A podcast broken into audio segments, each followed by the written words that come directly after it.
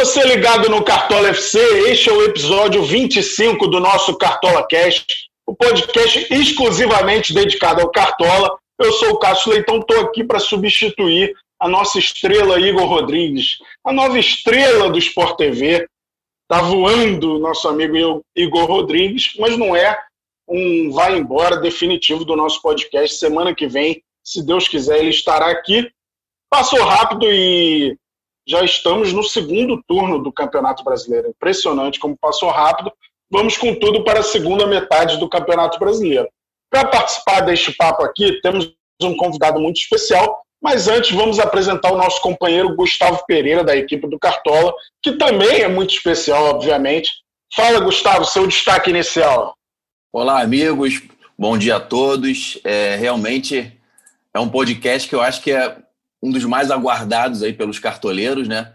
Muita gente é, quer saber como é que são feitos os scouts do Cartola. Foi um ano de muitas mudanças para o Cartola e tem muita gente ainda sem entender direito muitos critérios de DD, é, de desarmes, e o Zé Eduardo vai poder explicar isso direitinho para a gente, vai esclarecer muitas dúvidas aí para a gente hoje. Bom demais. Gugu já se antecipou aí, em relação ao nosso convidado. Também conosco aqui recebemos José Eduardo, fundador da Footstat, empresa que comanda os scouts de futebol do Grupo Globo e também do Cartola FC. Obviamente, seja bem-vindo, José Eduardo. Como é que é essa primeira impressão de estar aí junto ao Cartola FC neste ano de 2020? Oi, Cássio, Gustavo, prazer falar com vocês. Muito obrigado pelo convite. Acho que vou tentar aqui distensionar um pouco essa tensão do, da questão, principalmente é, da defesa difícil, que é muito subjetiva, é inegável, mas que no decorrer da, dos 16 anos, 17 praticamente, estamos aí há um mês de fazer 17 anos de empresa, foi uma evolução do Scout, porque se fez necessário, uma vez que a gente é, produz dado e, e vende dado para diversas aplicações e soluções relacionadas ao futebol é um orgulho imenso, mas imenso. Foi uma das grandes vitórias nesses 17 anos da empresa poder prestar esse serviço, Cartola, dentro do Grupo Globo. O Grupo Globo já era nosso cliente em alguns setores, mas foi uma vitória é, muito importante na nossa história assumir o Cartola também, Cássio e Gustavo. Maravilha, maravilha, Zé. É, conta um pouco dessa breve história da Footstat para a galera conhecer um pouco como e quando começou, Quantos colaboradores tem atualmente? Clientes importantes que vocês já atenderam até hoje? Conta um pouco. Conto sim, Cassius, legal, com, com muito prazer. Bom, são 17 anos. A ideia do Footstats, ela nasceu exatamente da dificuldade, até um paradoxo aqui engraçado, da dificuldade de, de entender alguns critérios. Eu sou um apaixonado por futebol, apaixonado mesmo. Era a dificuldade há 17 anos atrás de entender o que, que é um, o que é um cara que cruza bem, quem finaliza mal, quem é um bom driblador, que esse cara cruza bem a bola ou cruza mal a bola. Era dificuldade mesmo de, de, de categorizar isso tudo. Eu tive a ideia de, de planificar isso e, e, transformar isso num serviço imediatamente, porque a gente entendeu que fazia muito sentido, né? É, tentar é, quantificar é, tudo que acontece em campo. E, e é engraçado porque é, outros players concorrentes do Footstats, empresas que fazem o que a gente faz ao redor do mundo, mais ou menos têm a mesma idade, as mais tradicionais têm a mesma idade, e as soluções de, de input também são bastante parecidas. De modo que é, a razão da gente ter nascido, e eles também conversando com algumas pessoas de fora, que, que cuidam das empresas lá fora, é, engraçado, o motivo, o, a faísca é, do início de uma empresa como a nossa foi, foi isso, de querer entender melhor o futebol. A razão foi essa 17 anos atrás. Muito bacana. E a galera acha que é simples, né? Além de todos os scouts que fornecem é, os dados do Cartola, vocês têm muitos outros que nem contam pontos, finalização bloqueada, por exemplo, drible, vocês contam, é, que mais? Tem, tem um monte, tem um monte, viu, Cassius? Virada de jogo, que é uma, é uma né? estatística que. O passe certo, que é o que mais acontece, ele não vale nada para o Cartola. Ou seja, para fa fazer tem que ser diferenciado, tem que ser muito capacitado, mas muitas vezes para a galera que recebe é, não é tão simples de entender. Mas não pense em casa que você é um scouter, porque isso é para poucos, não é tão simples. Vai lá, Gugu. Eu, que, eu queria entender, Zé, como é que é feito o processo para se chegar a uma padronização de cada scout, né? Existe e se existe alguma abertura para possíveis mudanças ao longo do tempo, porque como diz o poeta, o futebol é dinâmico, né? Ele muda o tempo inteiro. É, se dissessem cinco anos atrás que existiria um árbitro de vídeo, que o árbitro ia na beira do campo checar no monitor uma jogada, iam falar que a gente estava maluco. E se existe essa, essa, essa abertura para possíveis mudanças no scout, conforme o futebol vai mudando e vai se atualizando. Ah, Gustavo, com certeza. Vou te dar dois exemplos. Por exemplo, virada de jogo. Não existia virada de jogo, que basicamente a gente ilustra lá no, no Footstats como aquela. Os, os apaixonados do, pelo futebol, não tão, tão jovens assim, vão lembrar. É aquela jogada clássica do Roberto Carlos, que foi um dos maiores laterais que passou é, por esse planeta aqui, é, no Real Madrid, no Palmeiras. Ele dava aquelas cacetadas de uma lateral e acertava o peito do companheiro, o cara não precisava nem mexer, a bola caía no peito do cara. Do outro lado do campo, uma virada de bola de 50 metros. É uma jogada de altíssima dificuldade técnica e que é um ganho para o time ter um jogador como esse, porque você pega. A, marcação ela vai muito em direção à bola, né? Ia muito mais do que hoje, aliás.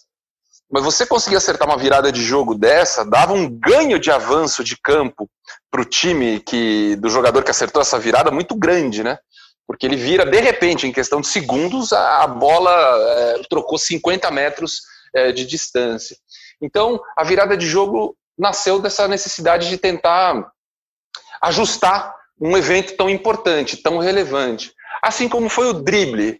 O drible eu vou tentar exemplificar já entrando bem na sua resposta, a questão de evolução.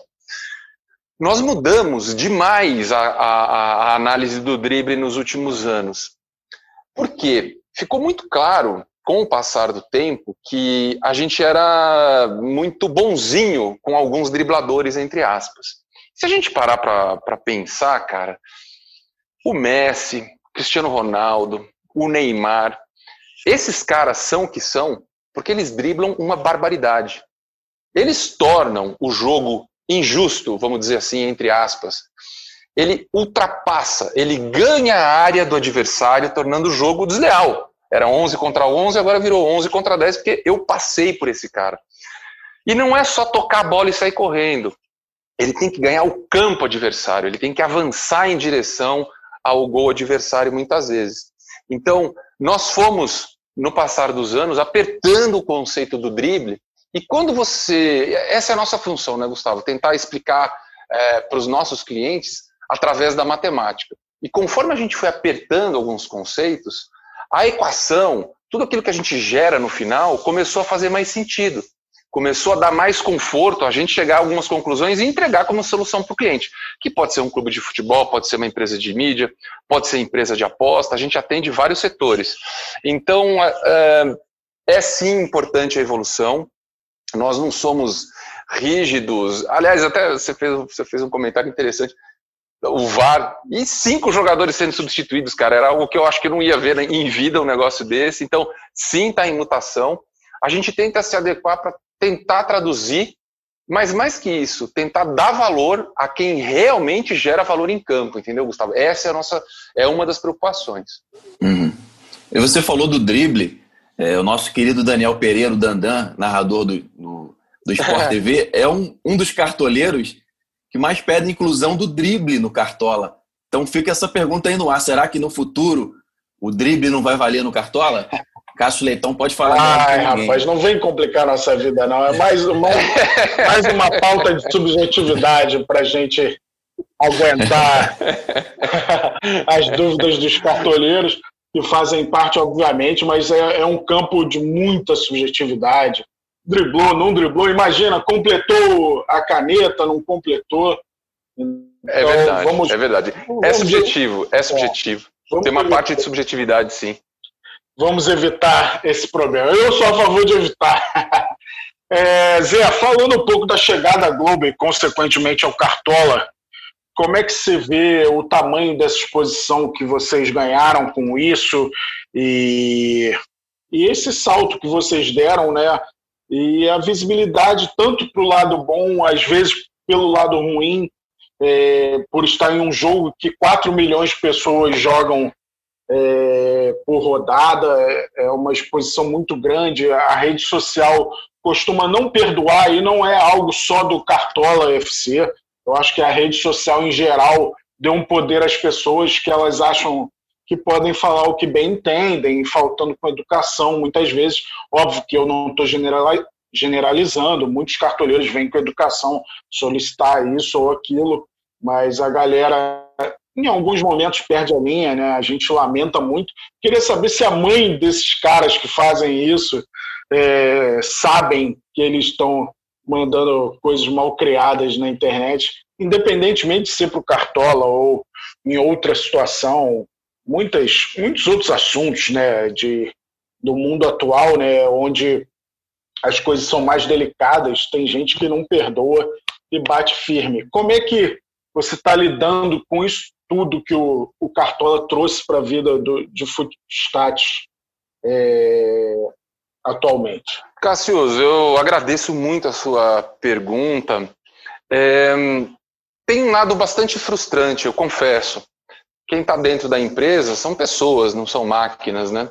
E respondendo até um ponto que você levantou lá atrás, são 40 pessoas que trabalham no Footstats, super dedicadas a tentar fazer o melhor.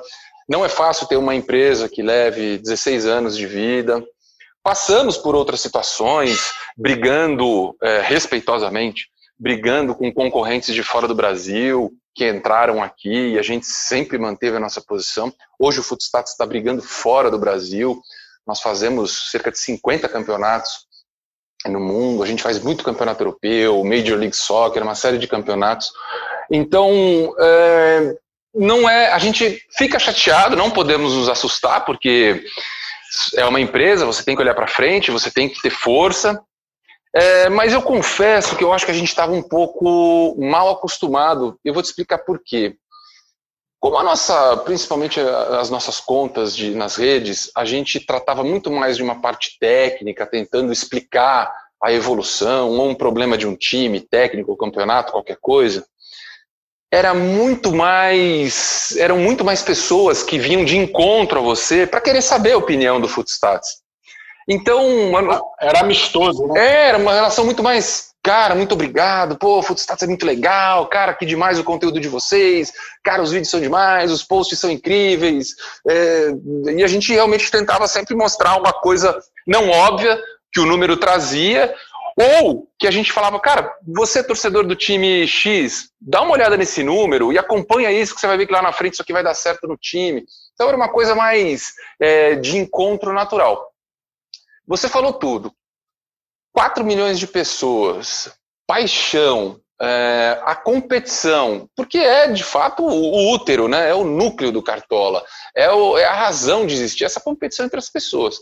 Natural que exista é, um pouco mais de, de hormônio nas discussões. Ficamos, sim, muito chateados com algumas agressões, mas isso, honestamente, não vai mudar a forma da gente trabalhar, o que não quer dizer, voltando à, à pergunta do Gustavo, claro que a gente quer evoluir, claro que a gente está sempre melhorando, aumentando o número de estatísticas, tem uma série delas que, que o Cartola não utiliza, a gente, eu falei de virada de jogo e drible, nós temos jogadas de contra-ataque, triangulação. Tem uma série de, de, de, evoluções que a gente foi entendendo nessa história e adicionando e colocando, porque é, de, dependendo do cliente, aquilo é muito, aquele dado é muito valioso. Mas, cara, é, a gente tá tendo, tá aprendendo, tá, a lidar com isso. Eu uh, recentemente liguei para alguns influenciadores na semana passada para tentar entender é, o porquê de tantas críticas em relação à defesa difícil. Eu entendo o ponto deles na parte da subjetividade. E isso é duro mesmo, é difícil mesmo. Uma, uma defesa difícil, é, a gente, é, no, no Footstats, a gente despreza, por exemplo, toda a parte plástica da defesa. de fato a gente não leva em consideração a parte plástica da defesa. E às vezes uma defesa é, bonita, né, é facilmente associada a uma defesa difícil. Mas eu vou dar um exemplo, eu vou tentar exemplificar para ver se a gente tenta é, ajudar as pessoas a, a, nos entenderem. O ano passado, a gente, a gente tem um, um serviço, Gustavo e Cassius, que se chama Índice Footstats. Isso é um case de sucesso nosso, onde a gente despreza, por exemplo, o resultado do jogo. Porque senão a gente vai virar analista de gol marcado. A gente despreza o resultado do jogo e tenta tirar dos números o que realmente aconteceu em campo. Para pegar um resultado super recente agora, de 48 horas atrás, o São Paulo ganhou do Flamengo de 4 a 1. Podia, o São Paulo acho que teria sim, mereceu vencer, mas talvez 4 a 1 poderia ter sido um 3 a 2 um 2 a 1 ou um 4 a 3 por conta dos pênaltis, né? A gente tira os gols para tentar analisar o índice Footstats. É, e por que, que existe a defesa difícil? Ela é tão subjetiva e acaba atrapalhando.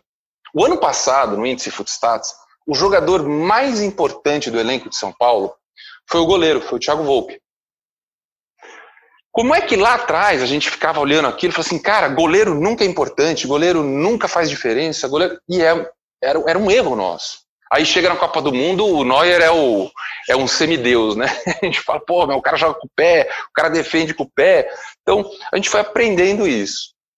E por que, que o Thiago uh, Volpe era tão importante? Porque ele fez tantas defesas difíceis e ele, o que a gente chama internamente, ele puxou muito ponto para o São Paulo. Apesar do São Paulo não ter feito uma campanha boa, ele acabou puxando muito ponto para o time.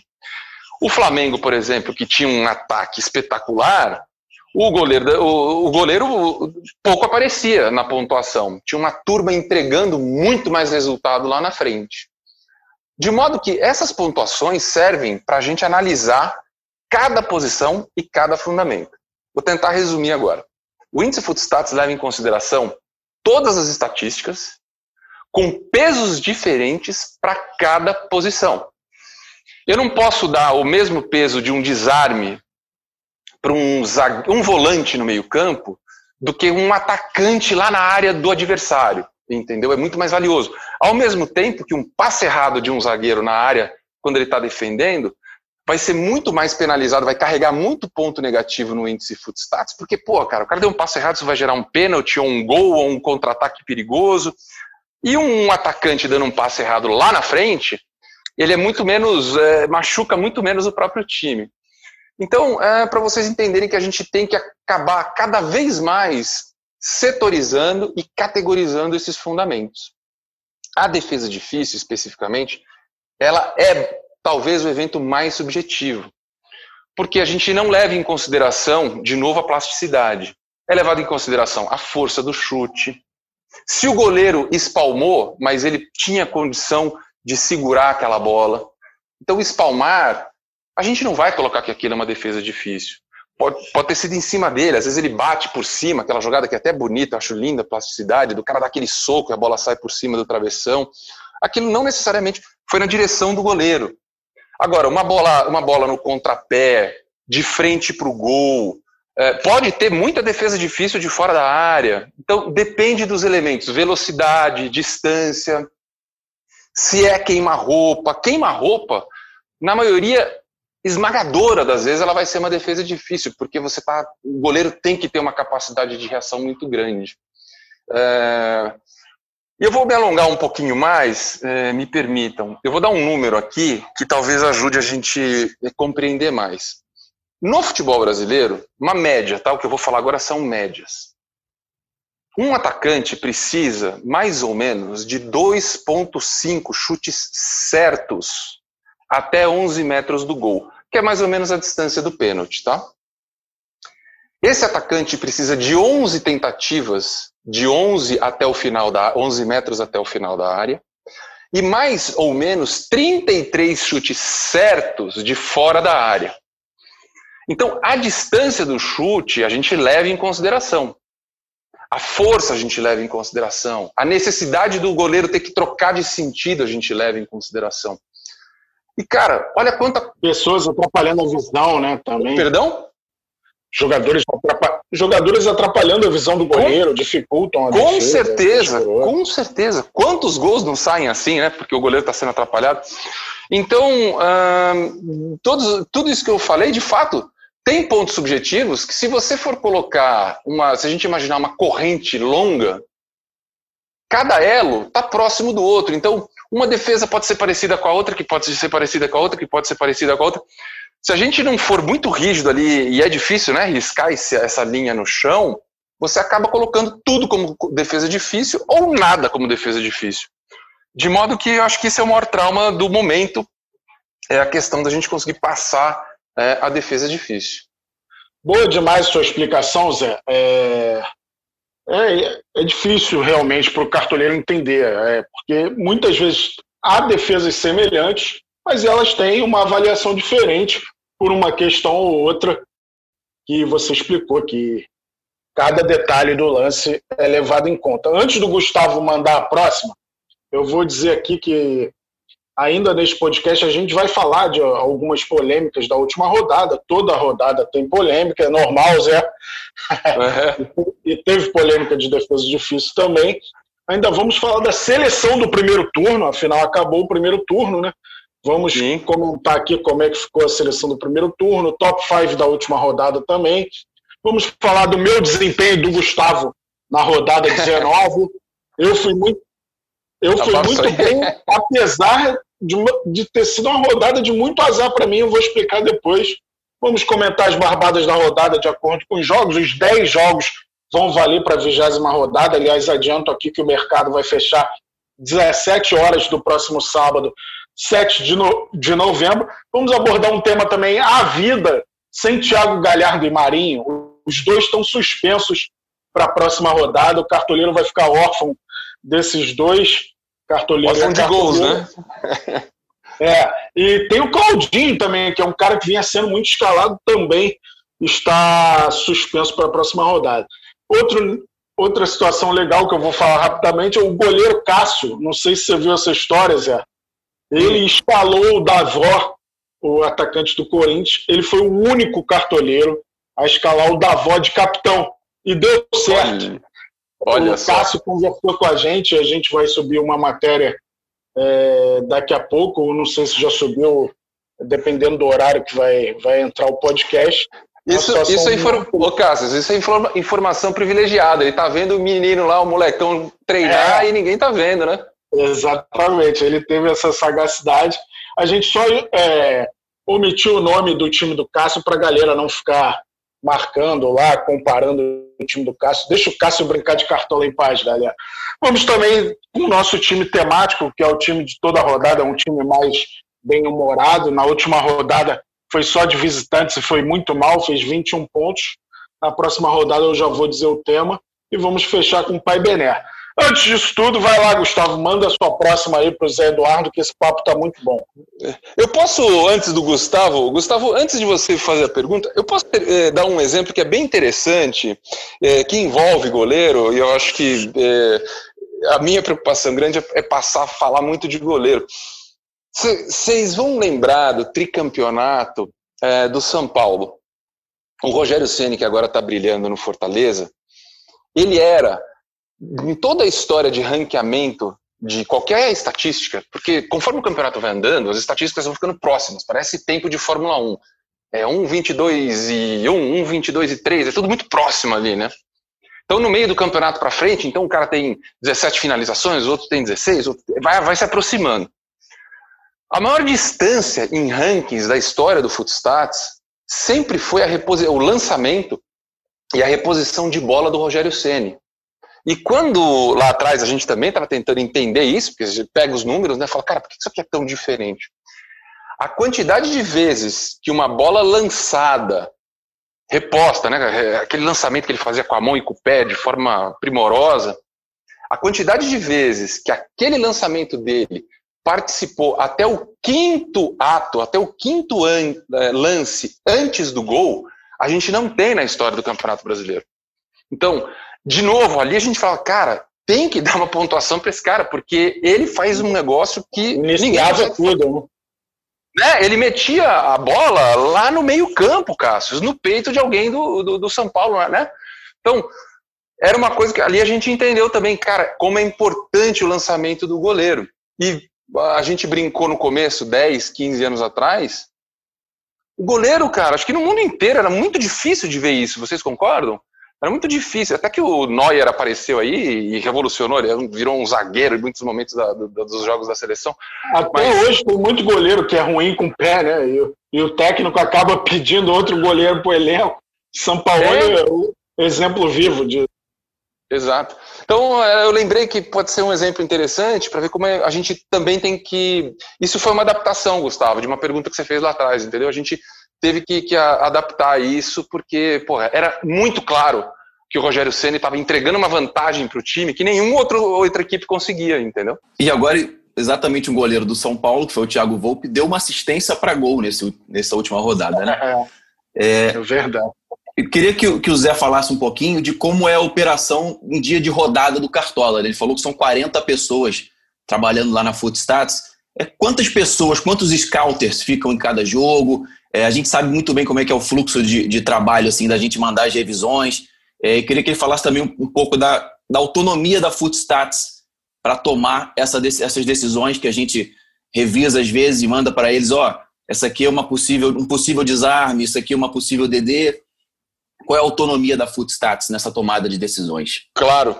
É, olha, nossa, eu posso dizer que a nossa autonomia é quase total, se não total mesmo, Gustavo. É total. É, a forma como a gente vem trabalhando com, com, com vocês ah, é, total, é, muito prazeroso. Valeu demais as simulações e testes e tudo que a gente fez antes do Cartola. A gente ensaiou muito isso antes do primeiro jogo. Fizemos simulações, os canais abertos. Então, quando o Cássio, o Gustavo, vocês ligam para a gente durante a rodada, o fluxo é muito rápido. É, a gente tem uma linha aberta, e aí é importante o cartoleiro saber, é bem, mas muito difícil que alguma defesa não seja discutida entre nós. E aí a gente senta, olha, fala, cara, isso aqui foi, não foi. O, o, o Cartola nos entrega as razões, a gente devolve aquilo e chega-se a, a, uma conclusão. É, porque é o evento que mais, é, como a gente está falando, mais subjetivo, então ele acaba acontecendo mais vezes, mas a gente está sempre aberto para discutir desarme. É... Outra, Zé, só te interrompendo, outra razão de causar muita polêmica, defesa difícil, é que ela é valiosa, ela vale quatro pontos. Então isso faz muita diferença no time do cartoleiro e por isso ela gera um maior clamor. Sem dúvida, sem dúvida que sim. É, acho que esse, aliás, como ponto final, é o, é o que mais é, é, é, o grande problema para o cartoleiro, né, para o cara que está jogando. De modo que é, a nossa integração é muito boa, eu estou satisfeito, de verdade, estou é, feliz como a, a, o fluxo das coisas acontece. É, te, te contando um pouco, Gustavo, como funciona a nossa operação. Nós temos uma solução de hardware patenteada, software registrados, tudo proprietário e desenvolvido pelo Footstats. É, imagine que um jogo nós chamamos de uma estação. Nós fazemos hoje até 20 partidas simultâneas, como eu disse no começo, hoje a gente faz 50 campeonatos, a gente faz muita coisa para fora do Brasil. Então a gente chega a fazer 20 partidas simultâneas. É difícil bater esses picos, é bem raro de bater 20, mas a gente tem estrutura para isso. Nós temos é, na, nosso, no nosso, na nossa central, vamos dizer, toda uma infraestrutura preparada. Nós operamos até 11 horas sem energia da rua. Nós temos todo tipo de solução que você pode imaginar de acesso à internet com vários canais diferentes, de imagem com vários provedores diferentes, tudo isso para tentar manter um padrão bastante alto. Para o Cartola especificamente, além daquela comunicação clara que a gente tem, totalmente aberta com o time de vocês e rápida, nós temos um coletor para cada time, operando uma solução de hardware nossa, que é o, um pouquinho o segredo da Coca-Cola que a gente tem. O Cassius, acho que, que conheceu, né, Cassius, ali, a, a, aquele teclado especial, é, que dá bastante eu não ia me entender ali, não. Fiquei impressionado. que dá muita agilidade para nós, permite a gente ser bastante rápido tanto no, no input do dado quanto na correção. É, nós temos mais uma pessoa que fica sentado junto com esses dois, cada um de um time, fazendo a narração do minuto a minuto, contando como foi aquele drible, explicando ali, narrando mesmo, escrevendo os eventos que acontecem. E um, um cara muito importante, que é talvez são as pessoas mais importantes da empresa, são gerentes de produção. Esses caras, eles têm uma profunda dedicação aos conceitos e são extremamente rígidos.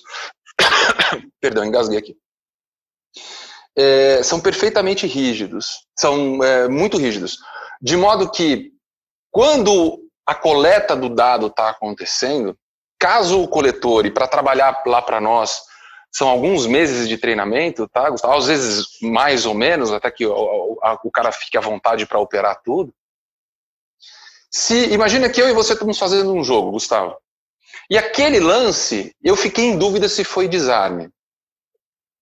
Eu não vou parar a coleta dos dados e fazer daquilo uma, uma discussão, porque o jogo está correndo. Então eu, a gente consegue marcar aquele evento como duvidoso e depois, se não na hora, o gerente de produção determina isso não foi um desarme ou isso foi um desarme, aquilo é revisado instantaneamente, imediatamente após o final do período, ou no final do primeiro tempo ou no final do jogo. De modo que a gente não deixa é, de marcar nada que pode gerar algum desconforto, ali, alguma dúvida, e tudo depois também ainda é discutido é, com vocês. Então, vocês têm acesso quase que instantaneamente a tudo que é gerado dentro do, do Footstats, e aí fica essa, esse fluxo acontecendo que está acontecendo de uma forma bastante harmoniosa. É bom, bom você falar isso, a gente bate muito nessa tecla de que há mudanças é, de pontuação depois dos jogos, por revisão, é, não tem como ser só aquele olhar, tem muitos lances mais complexos que são reavaliados. E mais, Cassius, é, voltando ainda na nossa bendita defesa difícil, é impressionante, é impressionante como sempre tem um negócio diferente. Sempre, sempre tem um negócio diferente. Sempre tem uma história ali naquele lance diferente de uma anterior. É muito difícil. Tirando o pênalti, cara, que é o cara que vai bater o goleiro lá embaixo da trave, de resto, tudo, todo aquele cenário, todo aquele palco montado, ele tem alguma, uma, alguma peculiaridade, entendeu?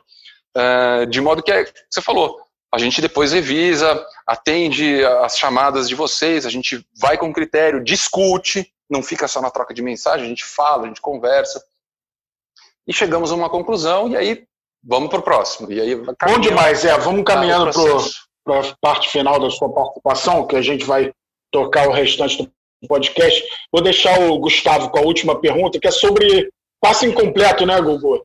Que principalmente com os goleiros tem mexido com a vida dos cartoleiros, porque até o ano passado, é, no nosso outro fornecedor de scout, que por sinal era muito capacitado também, era muito bom, é, a reposição de goleiro não contava como, como passe. Até por isso, é, é, nos critérios de vocês, o passe errado ele engloba cruzamento errado, virada de jogo errada, é, lançamento errado, e isso fez até a gente mudar é, a pontuação do Cartola, porque ia acontecer mais vezes. Eu acho que nesse sentido fez bem para o jogo, porque acho que os jogadores estão perdendo menos pontos é, em relação a passes. Mas fala aí, Gogo. Uhum. É, não, foi uma mudança muito abrupta mesmo, de passe errado para passe incompleto, e eu queria saber dele como é que se chegou a esse conceito atual, porque como o Cássio falou, é bom a gente explicar que o Cartola agrupa e computa como passe incompleto os diferentes eventos que a Footstats coleta isoladamente, né? O passe errado, cruzamento errado, virada de jogo errada, lançamento errada. É, queria que o Zé falasse um pouquinho disso. Claro, claro. É, a forma de você coletar o dado, você tem que ser super, super severo. Severo. Até para, desde o treinamento da nossa equipe, os gerentes de produção, existe ali um clima muito tenso até, de seriedade, atenção, silêncio, dedicação, ver o que está acontecendo. O errado, Gustavo, é a gente não pode É, eu vou te dar um exemplo, vou tentar exemplificar, ver se você concorda comigo. Cruzamento. Quantas vezes, isso acontece dezenas de vezes numa partida, centenas numa rodada. Quantas vezes você vê um cruzamento plástico, que a bola vai assim girando, tem aquele movimento lindo, que se o atacante não mexer, ele vai marcar o gol. Ele vai marcar o gol. Você tem certeza que aquela bola, quem joga bola, pelada, você fala, cara, essa bola ia na testa do meu camisa 9. Quantas vezes? E chega o goleiro, que é um cara que é excepcional, esse cara pode sair com a mão, ele é, tem superpoderes. Invariavelmente, dentro da área, sempre vai ter mais, mais defensores que atacantes. É uma jogada ingrata o cruzamento. Então eu não posso chegar assim, cara, essa bola ia chegar lá, senão a gente ia cair na mesma discussão de defesa difícil. Ia, não ia? Não, mas veja, não chegou no seu companheiro é errada. Você está penalizando o cruzador, o cara que fez o cruzamento. Só que isso é uma verdade igual para todos. Então, é um evento extremamente ineficiente. Para te dizer que a gente fala assim, cara, um cara que passa bem acerta 90% dos passes. Ah, legal. Um cara que cruza bem, Gustavo, acerta 30%. Então, essas referências você tem na cabeça, fala, cara, o cara só acerta 30, cara, 30, craque. Já separa que esse cara é diferente de tudo. Esse cara é muito bom, o cara erra 70%, é, ele é excelente. Porque ele não chegou, ele não conseguiu, não foi demérito dele, mas o fato é que aquela conjuntura, a bola não chegou no companheiro. Então, o mesmo raciocínio você faz para lançamento, para o passe curto, é, para o cruzamento, como a gente disse. Não chegou no companheiro, é errado. A mesma coisa a reposição de bola do goleiro. Se a gente for pegar o exemplo que eu dei lá do Rogério Ceni lá atrás, é, o chutão, muito da história do futebol até 10 anos atrás era, meu, tira essa bola daqui e vamos brigar lá na frente e ver o que acontece. Hoje, os técnicos da Europa, e aqui a gente vê mais e mais, falam, cara, não, para que, que eu vou entregar posse de bola para os outros? Tá louco? Ou vamos tentar sair jogando, e é uma emoção danada, ou tem uma reposição de bola que os goleiros cada vez estão melhores nisso, a média e longa distância. E se você não acertar, foi errado. Você não atingiu o teu lateral que estava próximo do meio campo, você não, no tiro de meta, cara, se você pegou, acertou a bola no tiro de meta, no peito do volante adversário, esse evento foi errado. Você não continuou com a posse, você não continuou com a jogada do seu time. E a bola, e a bola era toda sua, né? Você podia ter uma decisão melhor com ela. Exato. Ainda mais hoje em dia, eu acho, com essa saída de bola dentro da área. Ficou muito mais fácil acertar essa saída de bola. Exato. Exatamente. Se bem que, meu, vou te falar, tem umas jogadas que você fala, puta, aí dava para dar um chutão, hein, amigo? É, é, você toma cada calor. Mas, cara, enfim, de novo, é pragmatismo, é treinamento. O cara que tá lá, ele tá muito sendo pressionado a tentar fazer aquilo certo. É difícil o cara sempre acertar o julgamento, né? Ah, aqui eu vou dar um chutão, aqui eu não vou. Acho que, inclusive, vitórias a longo prazo, que é um campeonato brasileiro ou uma, ou uma liga europeia, que são trinta e tantas rodadas, vitórias tem, é, é, um pouco de somatória dessas decisões certas e erradas lá atrás. Se é chutão ou se é tentativa de sair jogando. Sem dúvida. Bom demais, é bom demais o nosso papo. É... Eu acho até o cara que lança errado, ele erra mais no jogo que aquele cara que tem medo de lançar, né? Só toca pro lado naquela burocracia. Vou passar aqui rapidinho pelas. Exatamente. É, vou passar aqui rapidamente pelas polêmicas da rodada. Uma delas, a galera pediu muito dois desarmes do Tinga é, nos acréscimos de Fortaleza e Fluminense. Eu lembro exatamente dos dois lances. Um lance é aos 46 alto do segundo tempo. O Wellington Silva dá uma escapada pela esquerda e aí ele faz o break.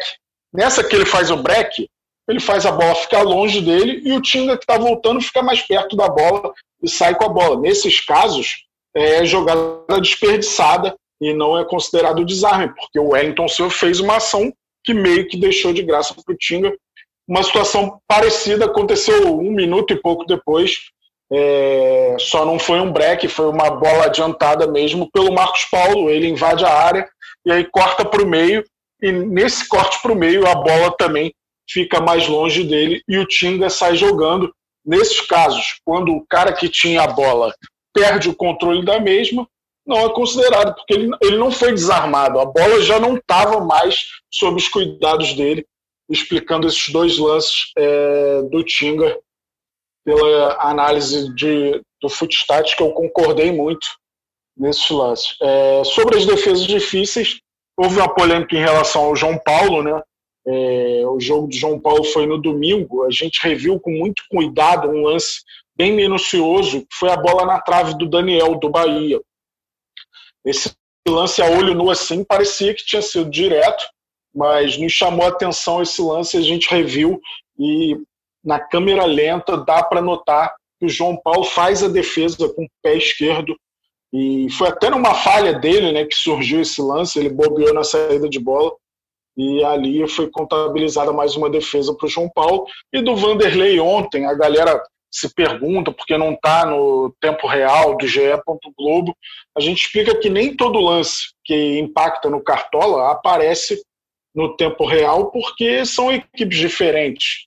É, e os lances dados foram três defesas difíceis consideradas por Vanderlei, aquela do primeiro tempo que ficou mais na cara da galera, que foi o chutaço do Claudinho defesa de mão trocada, e no segundo tempo um chute do Ítalo de fora da área, que talvez gerasse mais discussão, mas eu entendi muito bem o, é, a justificativa, que foi um chute de muita curva com muita gente na frente do Vanderlei, ele tira da maneira que dá, e um outro da meia-lua, o um chute frontal do Lucas Evangelista, logo após o primeiro gol do, do Grêmio. É, um chute forte, muito perto do gol, e o Vanderlei fez a defesa. Esses foram os lances que foram computados defesas difíceis. A, a galera, tem gente que viaja, diz que a gente inventou o lance, obviamente não existe isso. Teve um perguntando se a gente deu a defesa no gol do Bragantino, porque no gol do Hurtado do Bragantino, o Vanderlei ainda toca na bola antes da bola entrar. Obviamente que isso nunca vai ser considerado defesa difícil quando é gol. Mas só para passar por esses lances, é, que houve certa polêmica em relação a eles. É, a galera acha que a gente defende algum goleiro. Ninguém é amigo de goleiro. Por nenhum. favor, nossa. Ninguém é amigo de, de forma goleiro. alguma. É, Mas é o curioso que cada rodada muda o querido para as pessoas a gente. Mas é normal. É, falavam muito do praia. Esse tipo, é, isso, cara, desculpa te interromper, Cássio. É isso que machuca a gente, para ser bem honesto, sabe? Colocar em dúvida, enfim, esse tipo de, de, de entrega ali que a gente tem. Esse lance, eu vi, e, e apesar de eu ser o fundador da empresa, eu vou falar para você o que acontece lá dentro. A minha opinião é totalmente desprezada. Os gerentes de, de controle eles eu dou uma opinião porque às vezes me perguntam, mas assim, eu não sou levado em consideração mesmo, de verdade. Eu fico, eu fico, eu fico feliz. Os assim, caras porque, da análise é... mesmo estão lá no dia a dia, olhando tudo. Não. E aí, quando eles estão com pressa, eles pegam e falam assim, isso aqui não é desarme, vira as costas e continua lá fazendo o trabalho dele. É, esse lance do gol, eu confesso para você que eu vi a primeira vez, na terceira é que eu consegui ali com calma, eu não sou, eu não tenho exatamente uma vista de, de, de gavião, mas, cara, é, na terceira, e eu achei assim, é, certo ter revisado, porque de fato, uma rodada não acabou, e dois, cara, se não fosse ele, entraria naquele número de 2,5 tentativas abaixo de 11 metros, teria sido gol, cara. O João Paulo, então, que você se refere. É, do, do, João, do João Paulo, exatamente. É, se não fosse ali o goleiro, de fato teria sido gol. A história do jogo seria outra, e graças ao goleiro, aquela bola não entrou. Bom demais, é. E, e a gente tem, a gente tem esse recurso do, do frame a frame, da câmera lenta, né? Outra defesa que a gente usou para revisar melhor foi a do Clayton, do Bragantino também, que a gente foi no frame a frame ali para ver se ele tinha realmente Importante tocado. Importante você dizer isso, que o Cleiton não causou polêmica. Também não está no tempo real esse lance. É um lance muito difícil, porque parece inicialmente que o zagueiro que trava, mas não. É a mão esquerda do, do Cleiton que faz a defesa. E foi computada a defesa difícil também. É, mas é isso. Bom demais o nosso papo, Zé. Eu espero que você tenha gostado também. Espero que os cartoleiros tenham gostado. A gente gosta da discussão também quando ela é sadia, com educação porque a gente brinca aqui, mas também alimenta o nosso trabalho, faz parte a discussão. É óbvio que a, a gente tenta fazer o nosso melhor de todos os lados, tanto vocês aí da Footstat nós daqui da equipe do Cartola, para ter um produto cada vez melhor. Te agradeço muito pela participação, espero que tenha sido proveitoso para você também. Eu agradeço, faço coro com você de que é muito legal você ver uma, o cartoleiro, né, ou o torcedor também, às vezes, fazer uma análise. Muitas vezes lá atrás, porque ainda a gente estava no começo, tinha muito tijolo para ser construído, muitas vezes foram ideias brilhantes que a gente incorporou no nosso trabalho.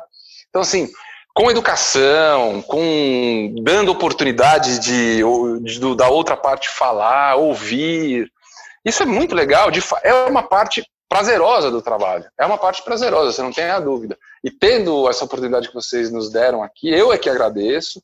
Muito legal mesmo. E contem comigo aí para próximas que vocês acharem que seja relevante. Estamos é, à disposição e, repito, estou muito feliz de prestar esse serviço para vocês. Valeu, Zé. Grande abraço. Um abraço para vocês. Até mais. Tchau, tchau. Dando sequência aqui no nosso podcast, episódio 25 do Cartola Cash. É, vamos falar da seleção do turno, Gustavo. Quem te surpreende nessa seleção do turno aqui? A gente botou a seleção é, jogadores com no mínimo oito jogos válidos para o Cartola para ter uma justiça pelo menos. Né? Curiosamente, o goleiro não joga há bastante tempo. Gatito Fernandes do Botafogo tem média 5,60. Nas laterais, uma pena, né? O Saravia está na seleção do turno, mas não deve mais jogar no campeonato. A média excelente de 7 0,96. Reinaldo do São Paulo é o outro lateral com 5,99. Na zaga, média baixa dos melhores zagueiros com no mínimo oito jogos. Jeromel do Grêmio, sempre ele, 4,10. Digão do Fluminense, com 4,09. É uma surpresa aí. Os meias, o melhor deles, a galera deve imaginar. Thiago Galhardo com 9,32 de média do Inter. Vinícius do Ceará com 6,70 é o segundo. Arrascaeta do Flamengo com 6,36 é o terceiro. No ataque, Marinho do Santos com 11,04, a melhor média do Cartola FC 2020. Acho que é a melhor da história, se ele mantiver. Acho que ninguém teve média superior a 11 pontos. PP do Grêmio com 7,43 pontos. Keno do Atlético Mineiro com média de 7,04 pontos. O técnico é o Sampaoli com média 4,36. Quem mais te surpreende aí nessa seleção do Tour? Ah, não tenha dúvida que o Digão. O Digão, para mim, está destoando dessa, dessa seleção aí. Ele realmente vem muito bem, mas é um nome que destoa ali. Só, a gente só vê craque nessa seleção. E uma ausência, me, uma ausência me surpreende aqui, que é a do Pedro. É, Pedro começou a pontuar muito de uns jogos para cá, né? É, o Pedro meio que perdeu a vaga aí, apesar do que é no seu terceiro atacante, pra, na, no olhar assim de fora do cartoleiro para o PP, né? É, acho que surpreende um pouco o PP tá aí, mas o PP tem uma característica para o Cartola muito parecida com a do Cebolinha. Ele pontua de várias formas. Acho que o Pedro depende mais do gol, das finalizações. Então eu acho acho que isso pesou. Realmente o Digão é uma surpresa, até porque ele não é nem titular absoluto né, do, do Fluminense, que tem variado muito. Acho que a zaga efetivamente é o Lucas Claro e Nino, que aliás também vem jogando muito bem. Hum, eu gostei muito de ver o Saravia aí. As pessoas tendem a esquecer o jogador que se machuca e tal, fica um tempo sem jogar. Mas o Saravia, o que ele fez no início do campeonato, não pode ser apagado. É, foi bom a gente falar aí do corte, né? De oito, oito jogos no mínimo para entrar nessa seleção e ele tem mais de oito jogos. E ele era monstruoso. Enquanto ele jogou, ele foi monstruoso. Impressionante ele nos desarmes. Passando aqui rapidamente pelo top 5 da, da rodada 19. Inclusive, você vai achar isso no canal do Cartola no YouTube. Inscreva-se no canal do Cartola no YouTube é, e ative o sininho para receber notificações. Top 5 da rodada 19, pasmem. Mais uma vez, um goleiro foi o melhor da rodada. Thiago Volpe, do São Paulo, 18,40 pontos. Pela terceira rodada seguida, um goleiro é o melhor da rodada. Foi o Tadeu na rodada 17 do Goiás. Lua Poli na rodada 18 do Esporte. Na 19, goleiro do São Paulo, Thiago Volpe. E das 19 rodadas, em 7, o melhor da rodada foi goleiro. Então, é, aparentemente há esse drama na pontuação dos goleiros, mas eu acho que o que mais pesa, o grande vilão nessa pontuação, tem sido a perda do saldo de gols, porque muitos times têm levado gol. Mais do que o próprio passe incompleto e mais do que é, as raras defesas difíceis em relação aos outros anos. É. E uma coisa, Cássio, vale, vale a gente falar, muitos cartoleiros têm adotado uma estratégia, eu digo, um pouco medrosa mesmo, de escalar goleiros que não vão jogar, goleiros reservas. E agora a gente vê aqui três rodadas seguidas que um goleiro foi o melhor da rodada. Vale a pena adotar essa estratégia medrosa? E você correr o risco de não ter um goleiro desse, o maior pontuador da rodada no seu time? Eu acho que até para ter graça a brincadeira, eu acho que vale a pena escalar, né? Mesmo que vá negativo, tá bom, é uma estratégia de cautela. Mas às vezes você perde dois pontos, aí na rodada seguinte você poderia fazer 10 pontos, 15 pontos, você vai deixar de concorrer a esses pontos do melhor goleiro da rodada, entendeu? E sendo que a chance de acertar o goleiro é maior que nas outras posições, porque normalmente só 20 goleiros jogam na rodada.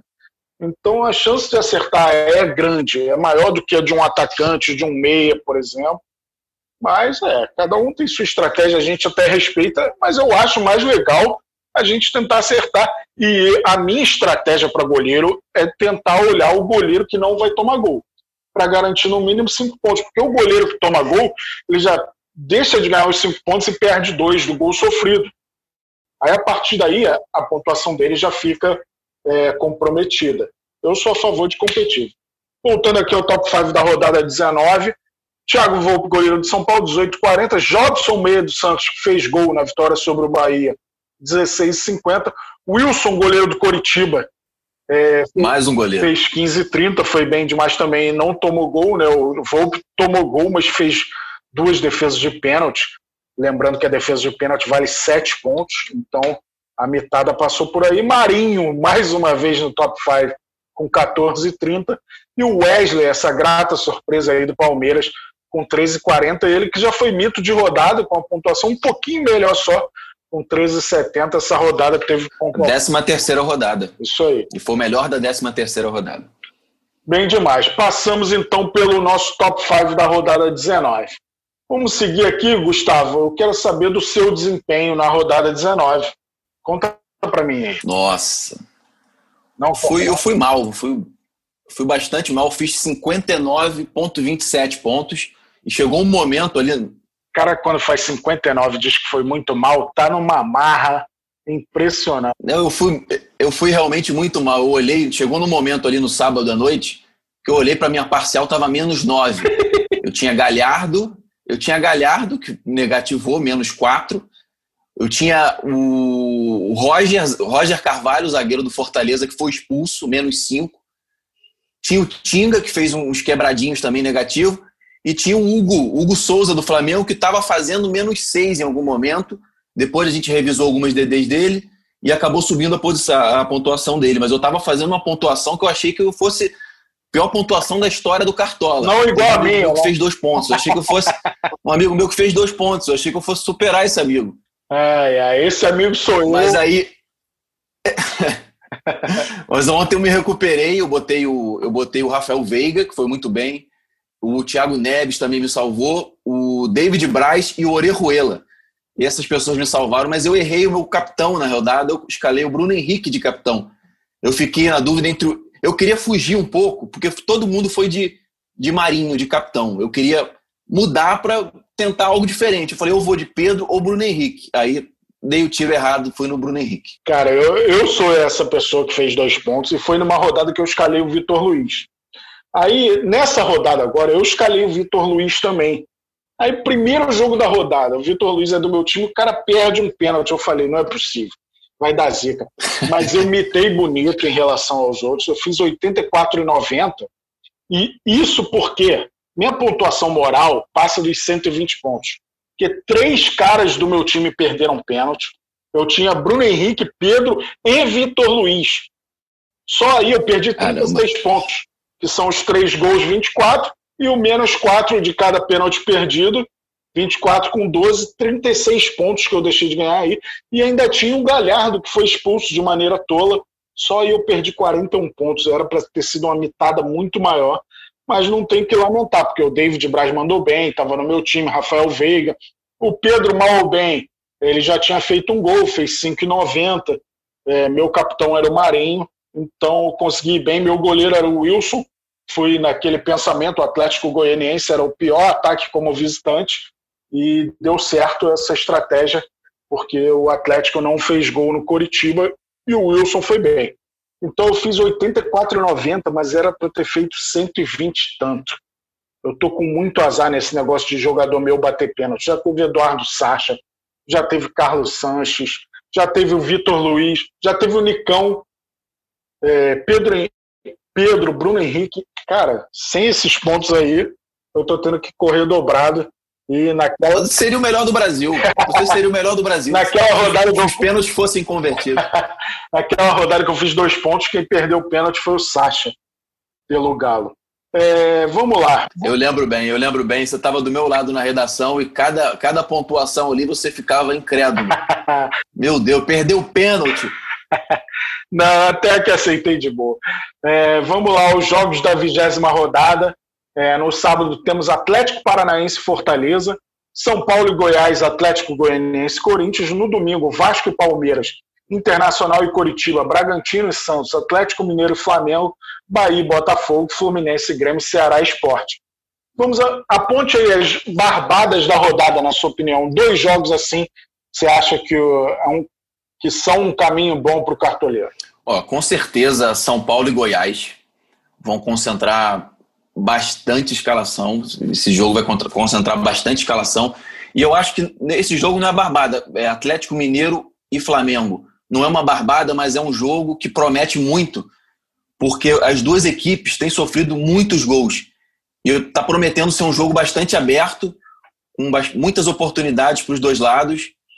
Eu acho que esses dois jogos vão concentrar grande parte das escalações para a rodada 20. É, Boa, boa. Foi ousado. O Atlético Flamengo, o Flamengo já tomou 25 gols, o Atlético 23. Eu vou fugir desse jogo, eu acho. Se eu botar alguém, vou botar alguém de atacante, na defesa jamais. Eu acho curioso desses jogos da rodada o Atlético Paranaense Fortaleza. Se você pensasse em outros anos, o Atlético na Baixada contra o Fortaleza, que ainda está se solidificando na Série A, o Atlético Paranaense seria muito favorito. E hoje em dia o Fortaleza está numa grande campanha, em décimo lugar. O Atlético Paranaense em penúltimo, muito mal. E possivelmente o Atlético Paranaense não será muito escalado. É curioso isso. E outro jogo que eu acho que tem bom favoritismo é Vasco e Palmeiras, apesar de ser São Januário. É, a falta da torcida tem feito diferença. Os times visitantes quando são superiores tecnicamente, se impõem ainda mais por não ter a torcida do mandante. Eu acho que esse Vasco e Palmeiras é um jogo com favoritismo do Palmeiras também. E a ponto internacional e Coritiba. Né? Esse jogo, apesar de também. não ter o Galhardo, né, que seria lei do ex, que ele passou pelo coxa, mas o Inter é bem favorito. Vamos ver quem que ele vai botar no lugar do Galhardo, né? É, acho que está entre D'Alessandro, Leandro Fernandes. Chegou o Maurício, né, que era do Cruzeiro, foi trocado pelo Potker. É uma novidade no mercado do Cartola. Talvez tenha a oportunidade também. A gente vai ver no decorrer da semana com as notícias quem é que vai substituir o Galhardo. Estou com uma pena do Inter com essas contusões. E agora perdeu o Galhardo por São muitas, né? Três jogadores importantíssimos, na né? Saravia, Bosquilha e Guerreiro machucados. O Inter está com um pouquinho de azar nesse sentido. É, vamos para a reta final aqui, Gugu. Eu falei que o Cássio, né, goleiro do Corinthians, foi o único cartoleiro do Brasil a escalar o Davó de capitão. Vamos ao nosso time temático. Na última rodada foi só de jogadores visitantes e agora vai ser só jogadores começados por vogal. Acho que já até teve esse tema. É, o vogal? Mas não estava muito criativo. Você vai definir o capitão, tá? Vamos embora. Ficou assim: goleiro Everson do Atlético Mineiro, nas laterais Eduardo do Ceará, Wendel do Internacional, na zaga se enfrentam até, não teve jeito. Iago Maidana do Esporte, Eduardo Brock do Ceará, é, no meio de campo Everton Ribeiro do Flamengo, Edenilson do Internacional, Otero do Corinthians. No ataque Elber do Bahia, Abel Hernandes do Internacional, e Arthur, do Bragantino.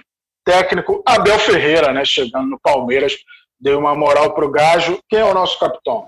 Caramba, difícil. Eu tô entre Abel Hernandes e Everton Ribeiro. É. O Abel Na Hernandes... prévia aqui eu tinha posto o Otero, mas tu que sabe. É, o Otero, eu acho que ele, ele é bem mais regular, né? Ele chuta muito pro gol, então ele acaba pontuando bastante com finalizações. O Abel Hernandes, ele. Vamos de Abel Hernandes. É, o Abel Hernandes ele tem decepcionado, assim, mas eu, eu sempre gosto de, de apostar em atacante para capitão. Vamos de Abel Hernandes, então? Fechou.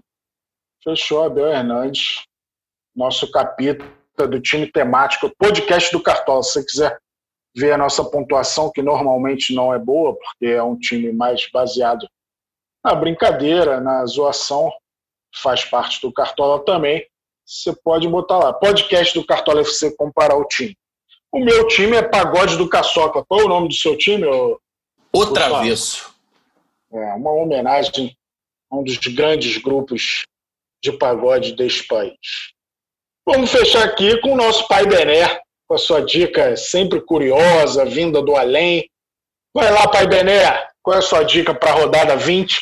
Lembrando que hoje não temos o giro dos setoristas, porque a rodada só no fim de semana ficaria muito longe para essas informações. Vai lá, Bené! Fala Cássios e amigos do Cartola Cash, o Pai Bené está na área, é, numa fase ruim, assim como os três principais postulantes ao título do Campeonato Brasileiro. A rodada não foi legal, as minhas apostas não foram boas, mas assim como Flamengo, Internacional e Atlético Mineiro, estou aqui para buscar a recuperação e voltar a ganhar, voltar a acertar nessa primeira rodada do segundo turno, a vigésima do Campeonato Brasileiro. Vamos lá? Dicas de mito e mico. Primeiro com o mito da rodada. Vamos de King Naldo, Reinaldo. O São Paulo enfrenta o Goiás em casa. O Reinaldo custa 15,26 cartoletas. É o batedor de pênalti oficial do time. Tem uma média de quase 6 pontos por partida. E chega muito ao ataque. É um cara que pode pontuar com assistência também, com desarmes. E de lambuja, ele pode também receber os 5 pontos por não sofrer gol. O Goiás é a lanterna da competição e o Reinaldo, para mim, é aquela aposta que você tem que deixar no seu time. Os mais ousados podem até colocar a braçadeira de capitão nele. Fechou? Vamos pro mico então. Mico da rodada, na minha opinião. Fuja de Ricardo Oliveira, escalação do atacante que está no Coritiba. Ele tem uma média negativa, enfrenta o Internacional fora de casa. O Inter tem a segunda melhor defesa, o Coritiba tem o segundo pior ataque e a média do Ricardo Oliveira não enche os olhos. Ele cometeu mais falta do que sofreu. Em quatro jogos ele finalizou uma só vez, então ele vai ter muita dificuldade contra o time do Eduardo Cudê. Fechou, Cássius? Essas são as dicas. O Pai Bené busca recuperação nessa rodada. Tamo junto. Então é isso, Gustavo. Com as dicas do Pai Bené, a gente encerra mais um episódio do Cartola Cash. Curtiu participar mais uma vez, Gustavo? Espero que sim. E vamos nessa que o segundo turno está aí para a gente se divertir, se aborrecer, mitar, decep se decepcionar. Muita coisa acontece quando o assunto é Cartola FC. Grande abraço, Gustavo Pereira. Valeu, Cássio. Um abraço. Curti demais participar do podcast mais uma vez. E acho que esse episódio aí vai ficar marcado para muitos cartoleiros. Acho que vai servir como um manual aí, para eles voltarem e revisarem de novo as, as respostas do Zé, para a gente entender um pouco mais de como funciona esse processo de, de scouts, da Footstats, da relação dela com Cartola. Bom demais, bom demais. Como foi bom demais ter o fundador da Footstats aqui. E foi muito esclarecedor todo o trabalho deles, como é feito, com muita seriedade. E a gente está gostando muito dessa parceria. Espera que cresça cada vez mais essa parceria. E é isso, galera cartoleira. Fica ligado, o mercado fecha só no sábado, dia 7 de novembro, às 5 da tarde, horário de Brasília. Monte seu time, acompanhe o noticiário. Tem muitos times que ainda vai jogar no meio de semana por outras competições, mas acho que é uma rodada que tem tudo para ser boa. Os cartoleiros têm jogos aí favoráveis. Só não teremos Thiago Galhardo e Marinho, é um peso grande, mas vamos nos virar com os outros talentos. Grande abraço, galera. Obrigado pela companhia. Valeu. Saudações cartoleiros.